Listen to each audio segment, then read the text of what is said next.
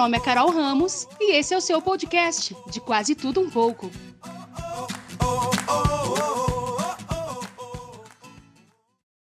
Não sei se você já ouviu por aqui, mas se você não ouviu, com certeza mais para frente você vai me ouvir falando que eu tenho dois filhos, dois filhos meninos.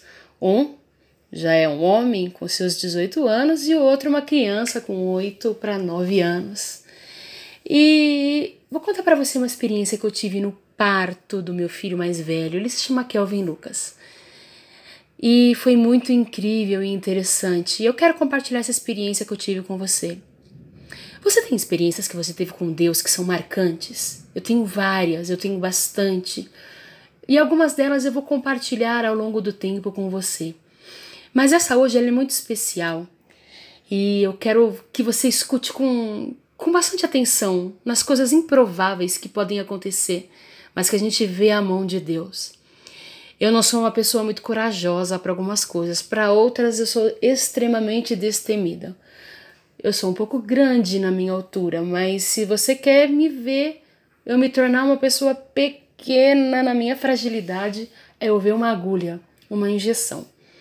E quando eu fui tê-lo, né, fui lá ter, fazer o parto do Kelvin, foi cesariana, e meus dois filhos adiantaram um pouco, mas eu tive que fazer cesárea por, por não ter dilatação, e toda uma questão aí que nem vem muito ao caso. Mas eu comecei a passar mal no meu parto.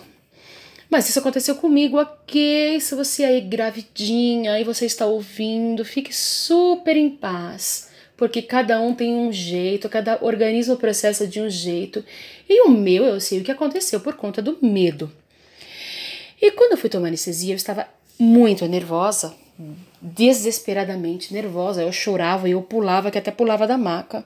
A lágrima até escorria na minha barriga, assim. Uma cena. Ai.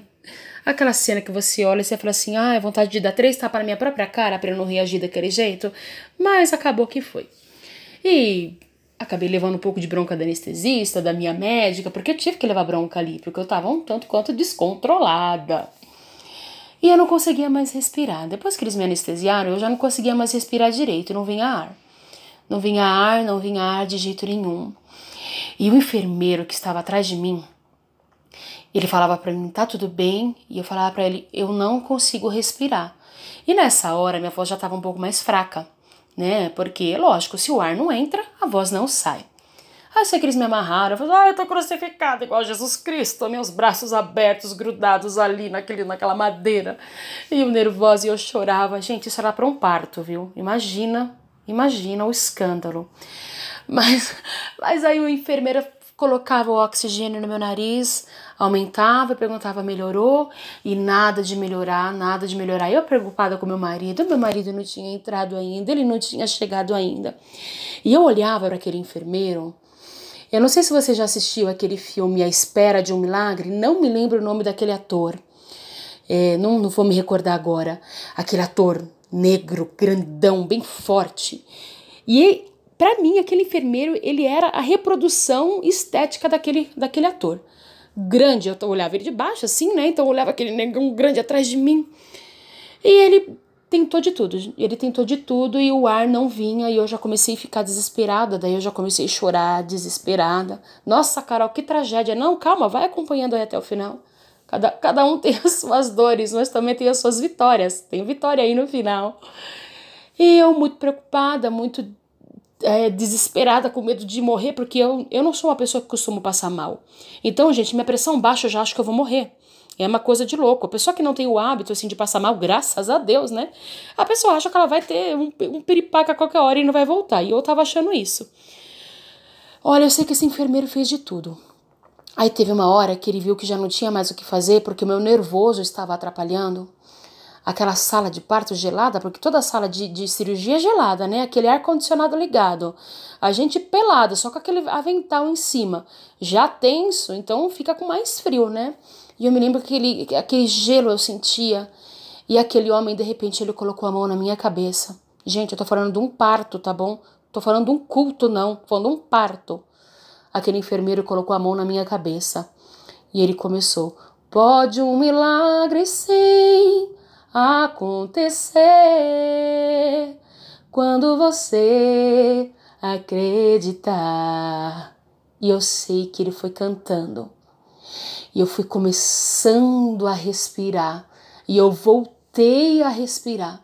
E ali eu pude ver a mão de Deus na minha vida.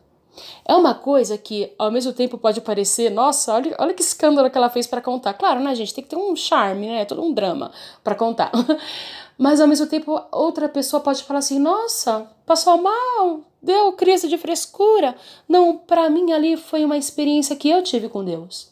Porque eu já estava tendo como perdido eu já achei que eu não ia mais conseguir respirar, não ia nem conseguir ver o meu filho, que eu ia morrer naquele lugar, porque eu comecei a deixar o pânico tomar conta de mim.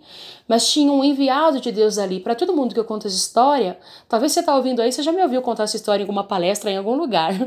Mas para mim, aquele homem ali, ele era um anjo, um enviado de Deus.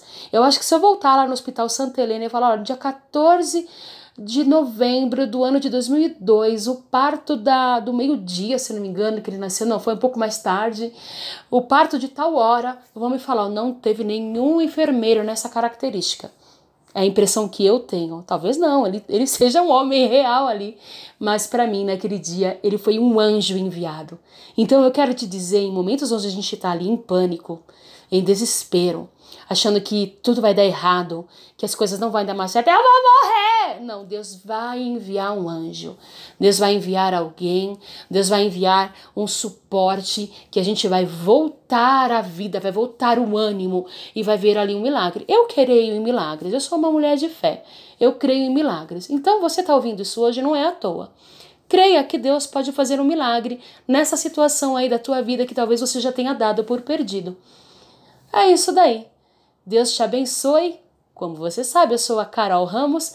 Você pode me acompanhar no Instagram, no carolfgramos. Lá você pode me conhecer um pouquinho mais, ver um pouquinho mais do meu trabalho e das coisas que eu ando aprontando por aí.